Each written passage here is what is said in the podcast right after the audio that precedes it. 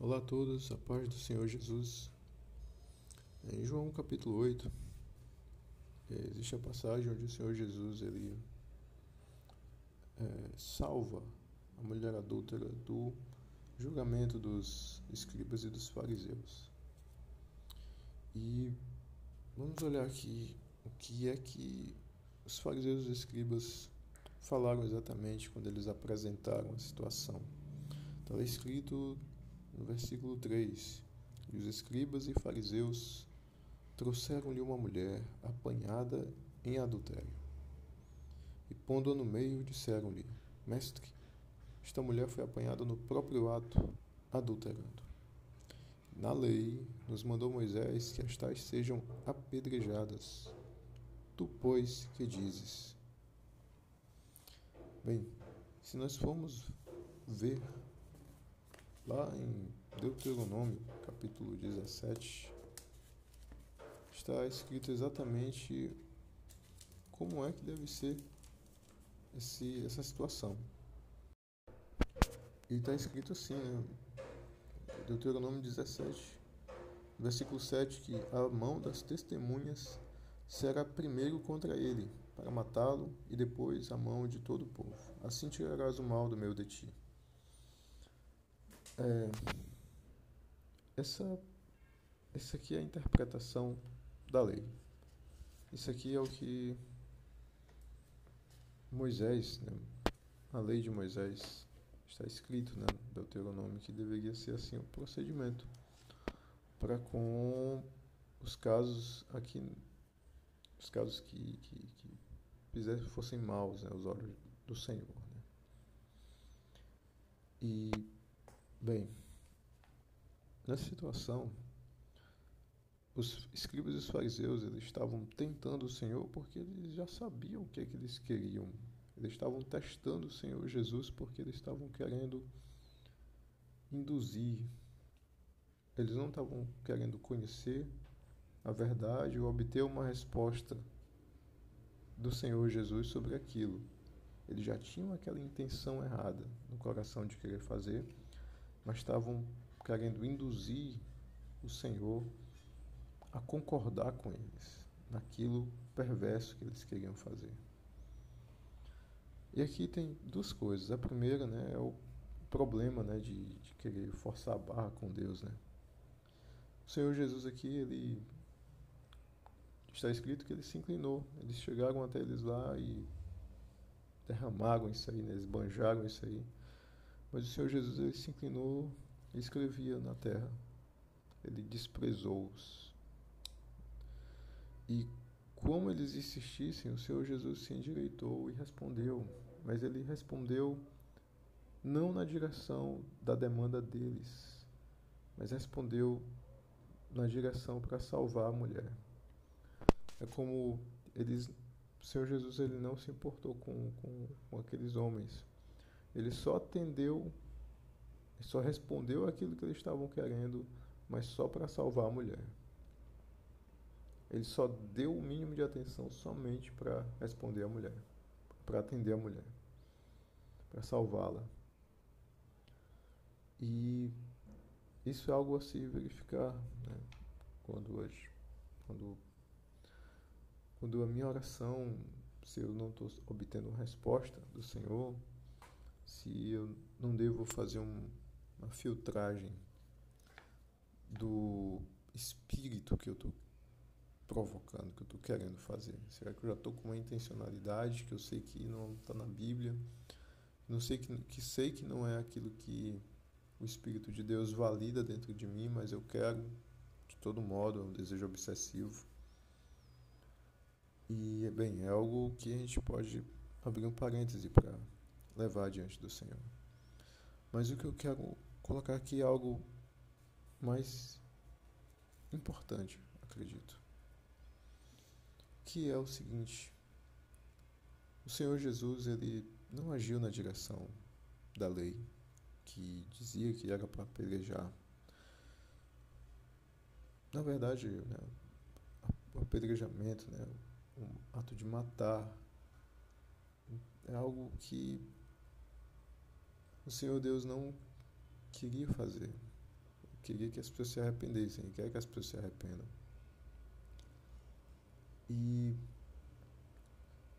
quando o Senhor Jesus ele aponta para essa saída, ele diz: Olha, aquele que no meio de vocês não tiver pecado, seja o primeiro que atire a pedra, nos faz levar a pensar que todo dia o Senhor Deus nos perdoa, todos os dias. Ele move a sua mão com graça para nos favorecer, para nos dar vida, para nos dar saúde, para nos colocar de pé, para nos levantar todos os dias. E Deus, ele a Bíblia diz né, que todos pecaram, destituídos estão da glória de Deus, e todos, todos mereciam a condenação. Mas existe uma outra rota. E agora eu quero colocar, o Senhor Jesus ele disse que existe um que o reino de Deus é como um tesouro escondido no campo. Certo? E nessa situação do julgamento, o tesouro escondido no campo é o perdão. É a, é a graça. Sabe? Enquanto o julgamento ele está apontando ali para uma condenação, para um apedrejamento, existe um caminho diferente que quando a gente aplica o coração para observar as escrituras, para procurar saber, meu Deus, o que é que o Senhor está querendo revelar com isso?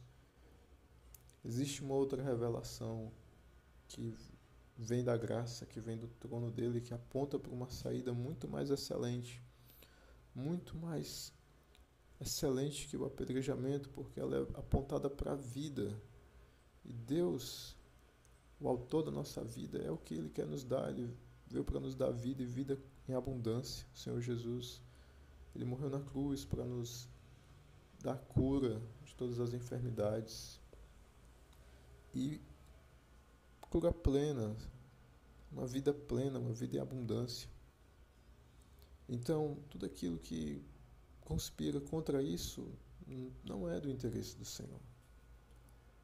E mesmo na própria lei, na própria lei de Moisés, no próprio mandamento que estava lá escrito, o pedrejamento, Existe um tesouro escondido no campo, que, ela, que vem da graça, a graça do Senhor Jesus, que vem da graça do Pai. E é interessante que o Senhor ele espera que eu faça o mesmo. Que eu não venha ter nos meus relacionamentos, nos meus. É, no meio das pessoas com que eu interajo todos os dias, que eu não venha ficar julgando elas, ficar apontando para elas e ver que se elas estão numa situação de dificuldade ou isso, ficar conjecturando, ligando os pontinhos para mostrar onde foi, por que, que ela chegou naquela situação, o que é que ela plantou lá atrás, né? Todo mundo gosta de utilizar, eu mesmo gosto muito de ter uma visão na, da vida nessa perspectiva de colheita, de que a gente planta e que a gente colhe.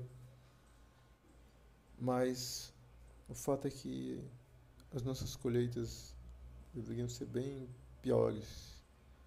Mas Deus todos os dias nos dá uma colheita de vida, nos dá vida, nos dá saúde, nos dá coisas boas. E essa generosidade que eu recebo, essa graça que eu recebo é a mesma que eu tenho que dar. É a mesma que eu devo liberar na vida das pessoas. Porque o Senhor Jesus ele falou lá em, no Sermão do Monte: para que vocês sejam filhos do vosso Pai que está nos céus. Abençoe o inimigo. Se o teu inimigo tiver fome, dele de comer, dele de beber. Seja generoso, porque o vosso Pai dá a chuva sobre justos e injustos, sobre bons e maus.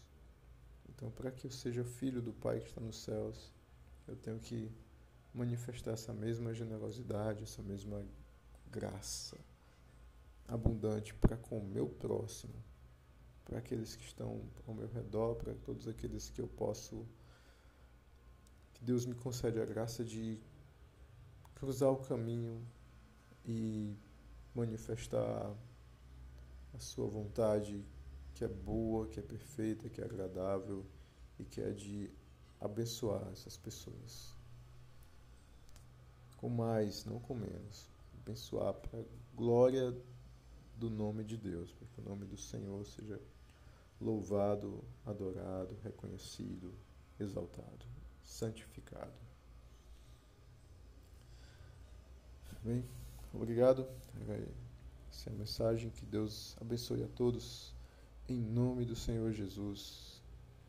E que o Senhor nos conceda a graça, a sua graça, para conseguir enxergar o tesouro que está escondido no campo, tesouro que está escondido nas Escrituras, que Ele revela do seu Espírito, que está disponível, mas que vem através do Espírito dele, Espírito Santo, para nós.